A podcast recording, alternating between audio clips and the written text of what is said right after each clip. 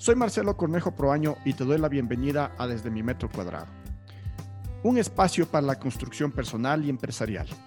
Desde la reflexión, análisis, pero sobre todo del compartir, trataremos temas actuales y apasionantes, necesarios para el bienestar personal y empresarial, y por qué no, para que te confrontes contigo mismo. Para esta conversación he invitado a Andrea Cáceres, para que nos comparta desde su parte profesional cómo ella ve el tema de la adaptación al, cambio en estos tiempos diferentes, en estos tiempos de pausa. Bienvenida y qué gusto tenerte aquí con nosotros. Gracias, Marcelo. Eh, un gusto estar aquí en este espacio maravilloso creado para, para apoyar, para aportar. Estoy muy contenta de estar aquí. Y bueno, sí, a la expectativa de cómo vayamos tejiendo este maravilloso tema. Muchas gracias, Andrea. Les comento, amigos, este podcast fue creado hace un tiempo atrás desde mi metro cuadrado y la idea de este podcast es justamente compartir con personas que tienen conocimiento, talento o experiencia en determinados temas. El tema de hoy es apasionante. Es un tema muy actual que te invita a reflexionar ¿Cuál es la propia forma que cada uno de nosotros tenemos para adaptarnos al cambio? Quisiera, Andrea, si me permites, iniciar contándoles un poco a los escuchas qué es esto de la pausa. La pausa básicamente nace en mi pensamiento personal desde que se inicia esta pandemia del COVID-19 en marzo del 2020. ¿Qué es la pausa?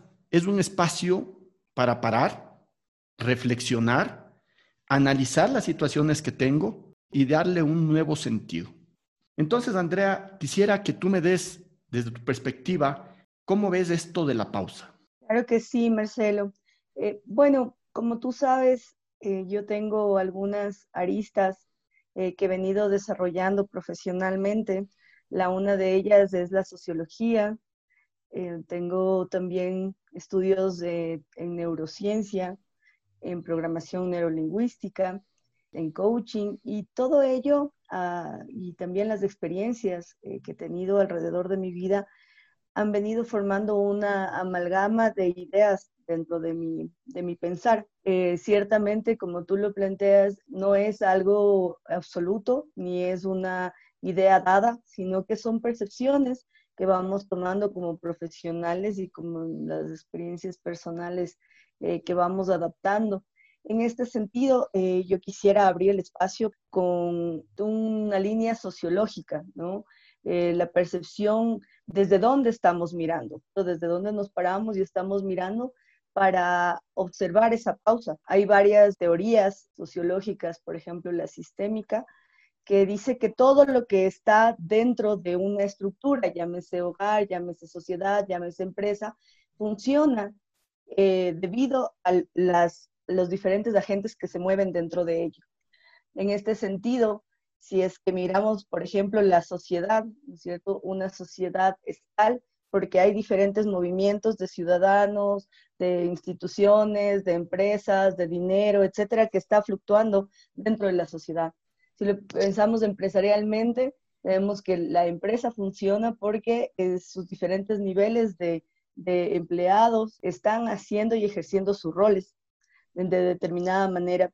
Y bajo este aspecto teórico podemos eh, identificar el tema de la pausa como un no movimiento, que no específicamente quiere decir que está estático, sino que tiene otra percepción, se mira desde otro lugar y ese no movimiento está creando una dinámica distinta dentro de la sociedad, dentro del hogar, dentro de la empresa. Me encanta ese concepto del no movimiento, porque justamente eh, desde ahí se crea este espacio.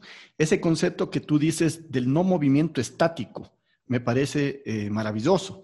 Y justamente eso es lo que hemos tratado de trabajar en este capítulo de cómo adaptarse al cambio en tiempos de pausa. Es decir, para un momento, reflexiona. Esa es la pausa. Date un tiempo para ti mismo. Trata de lograr algo en lo que tú estás trabajando, en lo que no resulta, en lo que no sale o en lo que quieres potencializar. Esa es la invitación a la pausa. ¿Por qué le hemos llamado pausa? porque para mí el nombre confinamiento, el nombre cuarentena, el nombre eh, encierro, me parece que es demasiado agresivo para la mente humana.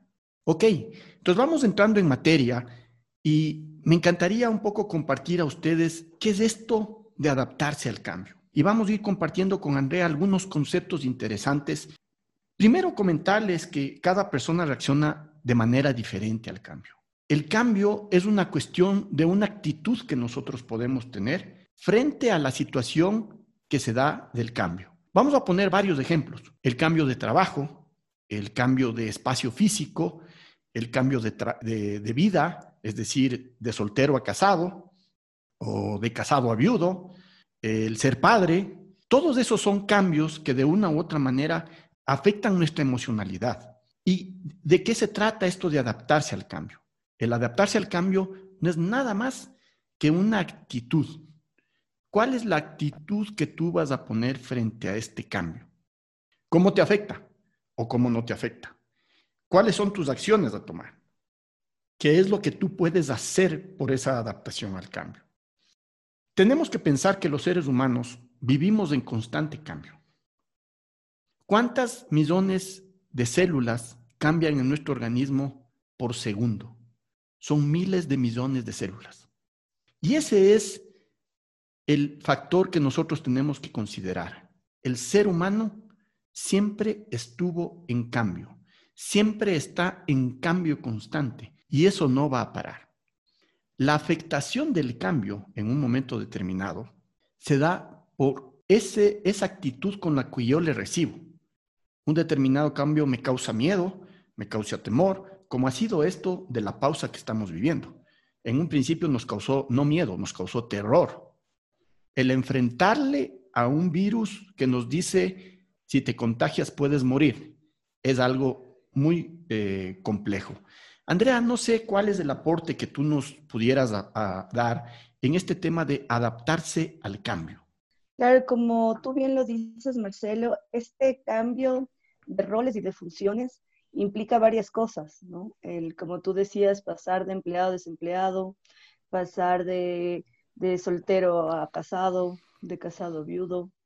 Em, han habido en este tiempo eh, muchas pérdidas familiares que implican mucho más que una, una actitud positiva, ¿no? hay varias personas eh, que, han dicho, bueno, es, bueno mirar en positivo, pero cuando te quedas sin empleo, no tienes con qué eh, dar de comer a tus hijos, fallece un familiar importante, me parece que todo se te viene abajo, no queda otra que qué, ¿no es cierto? Entonces yo ahí coincido contigo en la medida en que es desde dónde estamos mirando. Es, tienes varias eh, vías como ser humano, puedes tomar la línea de deprimirte, enfermarte y decidir morir, ¿no es cierto? Morir eh, eh, físicamente o morir en vida. Tienes la opción de pararte de frente y mirar la situación y evaluar qué roles y funciones tenías anteriormente, qué es lo que estabas haciendo, qué era lo que estaba funcionando y qué era lo que no estaba funcionando, y tomar de ello eh, lo que se pueda, rescatar aquello que se pueda en las circunstancias en, en, las que nos encontremos. Entonces hay varias posibilidades. Hay un mundo lleno de posibilidades a pesar de las circunstancias, a pesar de la pausa. Hay varias teorías muy modernas que dice que estamos tan solo a cinco eh, pasos y tan solo a cinco personas de conocer a una autoridad importante, de conocer a un empresario importante, de tener algún vínculo con alguna persona que nos puede dar una mano para un emprendimiento, para fortalecer la idea de negocio, para apoyar a los hijos en la escuela. Entonces, mucho depende de que identifiquemos qué era lo que hacíamos antes y qué es lo que estamos haciendo ahora. ¿Qué, qué teníamos antes? ¿Cierto? ¿Qué herramientas? Eh, ¿Con qué dinero contábamos? ¿Dónde nos encontrábamos? Y ahora, ¿en dónde estamos? Y yo lo que siempre aconsejo es mirar en pequeño, ir por pasos pequeños, objetivos pequeños, ponernos objetivos pequeños, porque eh, ciertamente si teníamos pensado antes de, la pandemia construir o estructurar una empresa, posiblemente ahora de manera inmediata no sea tan posible, pero sí organizarnos, sí organizarnos con personas que conocemos, con profesionales, eh, con familiares, etcétera, que nos ayuden de cierta manera con sus conocimientos, con su profesión, con sus funciones y sus roles, a ir construyendo eh, lo que se pueda en este momento, ¿no es cierto? Con las herramientas que, con las que contamos al momento. Y eh, ciertamente desde la, percepción cerebral, si es que quieres, Marcelo, el cerebro mm, nos puede llegar a dominar, ¿no? Y se puede comer a nuestra mente, ¿no es cierto? Porque el cerebro es la parte de afuera del computador, ¿no es cierto? Es el cerebro y la mente es lo que está trabajándose dentro del computador. Y ciertamente los que manejamos ese computador somos cada uno de nosotros. Entonces, en ese, en ese cerebro puede haber conexiones que se pueden bloquear. Decir, no, no, no puedo, no puedo salir adelante no quiero, no puedo, me, da miedo, ¿no? no voy a dar ese paso. O puedes hacerte amigo de tu cerebro, pesar, si eres estaba en esta posición, ahora estoy esta, tenía 100 dólares, ahora tengo dos, ¿qué puedo hacer con ellos? Y eh, comenzar a caminar en positivo. No, yo no quiero en ningún momento em, fallar, ni poner en duda, ni, ni burlarme, ni molestarme ni, molestar a las personas eh, que están pasando por momentos muy difíciles ahora y que se escucha bonito todo lo que las personas hablan, pero se siente diferente. Eh, con todo el respeto del mundo, hay la capacidad de decidir, de, pararse. Si, si ahora, por ejemplo, tú me miras a mí porque estamos frente a frente, si tú volteas hacia la derecha, ya no me vas a mirar, pero posiblemente vas a mirar la ventana y solo con ese cambio de percepción, tú ya tienes más posibilidades. Antes solo me mirabas a mí. ¿no? Podía ser tu única posibilidad, pero si miras solamente hacia tu derecha, hacia tu izquierda, vas a mirar otra. Si miras la ventana, vas a abrir un montón de posibilidades, un montón de ideas que van a posibilitar a tu cerebro encenderse y decir, bueno, estaba acostumbrado a ir eh, todas las mañanas a las 9 de la mañana a la oficina, de traer el alimento cada mes, etc. Todo eso está ya estructurado en tu cerebro. Tenemos la capacidad de percibir la situación de diferente manera y comenzar a reestructurar esas funciones y esos roles a los que estábamos acostumbrados. Y fíjate qué lindo, porque esta analogía que tú haces de la computadora y el cerebro es maravillosa, porque podemos invitarles a nuestros escuchas a pensar en que ¿Para qué es importante para mí esto de la adaptación al cambio? En el coaching, la pregunta desde el para qué te lleva hacia el futuro y la pregunta del por qué te lleva un poco hacia el pasado. Si estamos hablando de adaptarnos al cambio, tenemos que buscar la importancia del para qué a futuro. Y esta analogía que tú haces del cerebro y cómo nosotros lo podemos eh, de cierta manera, programar, yendo a la misma analogía de la computadora, es muy interesante, porque si no hay esta actitud de que estábamos hablando anteriormente, vas a tener ahí un gran limitante. Si no tienes tú la, actitud, vas a formarte un gran limitante que no te permita activarte hacia un para qué es importante para mí. Eh, se dice que en estos tiempos, cuando hay un cambio, los más fuertes son los que sobreviven. Y cuando hablo de sobrevivir, estoy hablando del sobrevivir de un negocio, del sobrevivir de una separación, del sobrevivir de, varias cosas, no solamente de la vida. Realmente es así, los más fuertes son los que sobreviven, pero esos más fuertes tienen una actitud diferente, una actitud de enfrentar las cosas de diferente manera. No quiero llegar al falso positivismo, al exceso de positivismo pero sí quiero llegar a que el escucha, las personas que nos están acompañando en este podcast, entiendan que si es que no hay actitud, no puede haber un cambio. Los cambios pueden ser elegidos o pueden llegarnos. Es lo mismo que pasa con la pausa. La pausa puede mandarnos del universo, si es que quieren llamarlo así, o puedo buscar yo una pausa. Estamos ya por cerrar este primer capítulo. Yo quisiera que compartamos algunos tips de qué deberían hacer las personas para esta adaptación al cambio. Claro que sí, Marcelo. Yo me he puesto a pensar mucho en la parte antropológica, lo que somos, de dónde venimos, ¿no? Cómo somos construidos. Mm, yo me atrevo, y yo sé que eh, nos van a escuchar alrededor del mundo, pero me atrevo a hacer un llamado a Latinoamérica.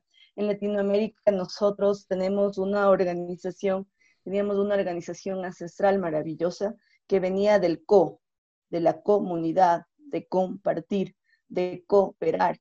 Y ciertamente era una organización social casi perfecta, casi perfecta que luego por las colonizaciones y las épocas de república y etcétera, se fueron deconstruyendo eh, negativamente. Pero yo hago un llamado a que volvamos a ello, a que volvamos a cooperar, a que volvamos a coordinar, a que volvamos a ser comunidad.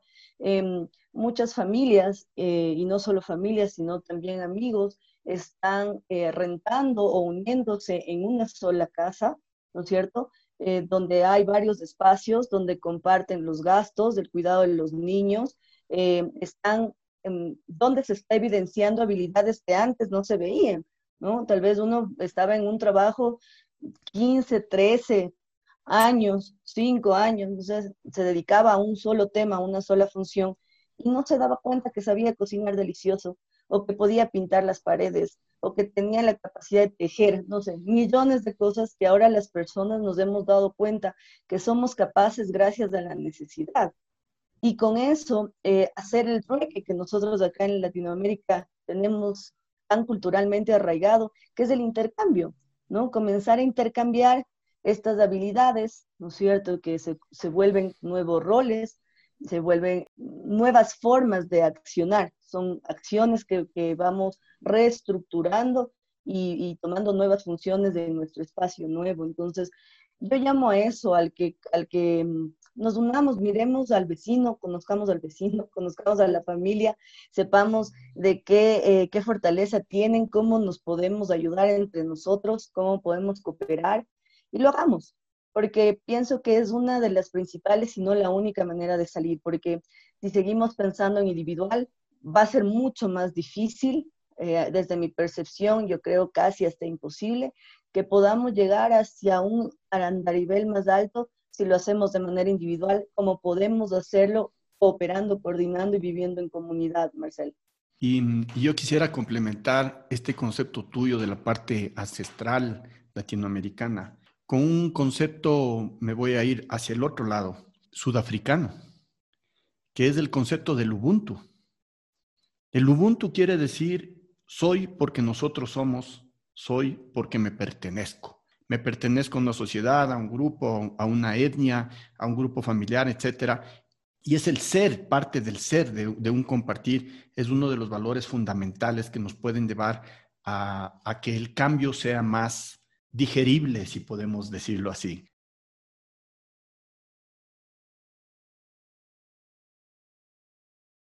Mis tips estarían relacionados a invitarte siempre cuando escuches este podcast, a invitarte a que te aceptes. Primero, te aceptes a ti mismo tal cual como estás viviendo en este momento las cosas. Una aceptación desde la emocionalidad. Aceptar mis emociones y el cambio se te va a hacer un poco más fácil. El otro tema es que cuando estamos en procesos de cambio, muchas veces somos muy fuertes al juzgarnos a nosotros mismos. Te invito a tener un poco de autocompasión. La autocompasión es maravillosa y te permite potencializar todos esos dones que tú tienes escondidos. También cuando estás en cambio, este momento de pausa, este momento de reflexión propia es importantísimo. Y en ese momento de reflexión propia, te invito a que hagas una pequeña lista y ve esa lista desde lo que tú puedes hacer en función de ese cambio que estás viviendo, sea cual sea este. ¿Qué es el, potencial que tú tienes y cómo lo puedes maximizar? Eso te va a ayudar a que el cambio sea más digerible. Muchas gracias, Marcelo. Encantada y bueno, un saludo a todos nuestros escuchas y claro, eh, me pareció hermoso esto de poder reconocerse, reencontrarse y saber quién es uno para con ello poder compartir con los demás. Comparte este capítulo con colegas, amigos y familia. Y no olvides dejarnos tu valoración en Apple Podcast.